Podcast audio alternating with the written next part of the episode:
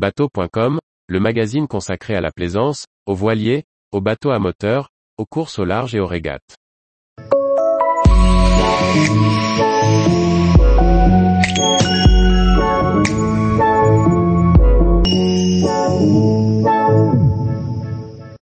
Antoine Albo, fin de carrière du windsurfer, sportif le plus titré de France. Par Chloé Tortera. Antoine Albo, sportif le plus titré de France avec ses 25 titres de champion du monde de windsurf, vient d'annoncer son départ à la retraite.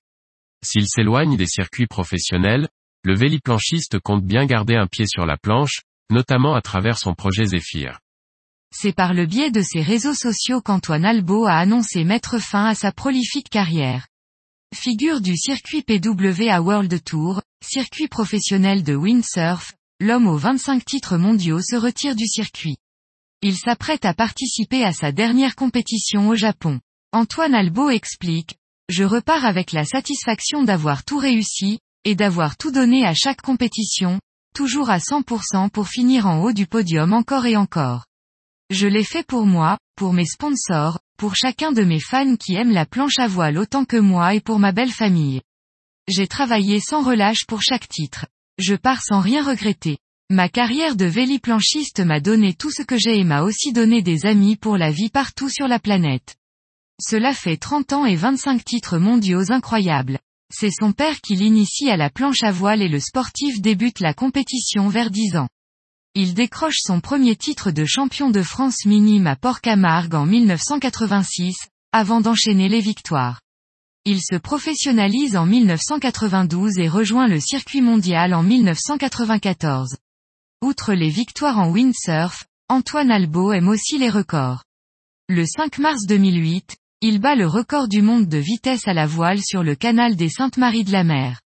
Sur 500 mètres, il atteint la vitesse de 49,09 nœuds.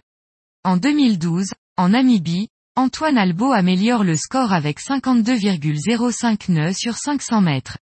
Avec une pointe à 54,14 nœuds, il est le premier véliplanchiste à dépasser les 100 km heure. En 2015, toujours sur le même spot, il décroche un nouveau record, 53,27 nœuds. Le 17 juillet 2020, il établit une moyenne de 43,04 nœuds sur un mille nautique, à La Palme, en France. Il est aussi sacré marin de l'année par la Fédération française de voile en 2010.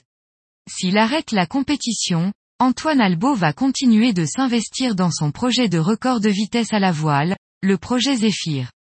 L'idée est de dépasser les 65 nœuds, le record absolu, détenu par le bateau Vestas Cell Rocket. Il conserve son école de voile sur l'île de Ré, d'ailleurs fondée par son père et continuera à participer à des événements et projets professionnels. Tous les jours, retrouvez l'actualité nautique sur le site bateau.com. Et n'oubliez pas de laisser 5 étoiles sur votre logiciel de podcast.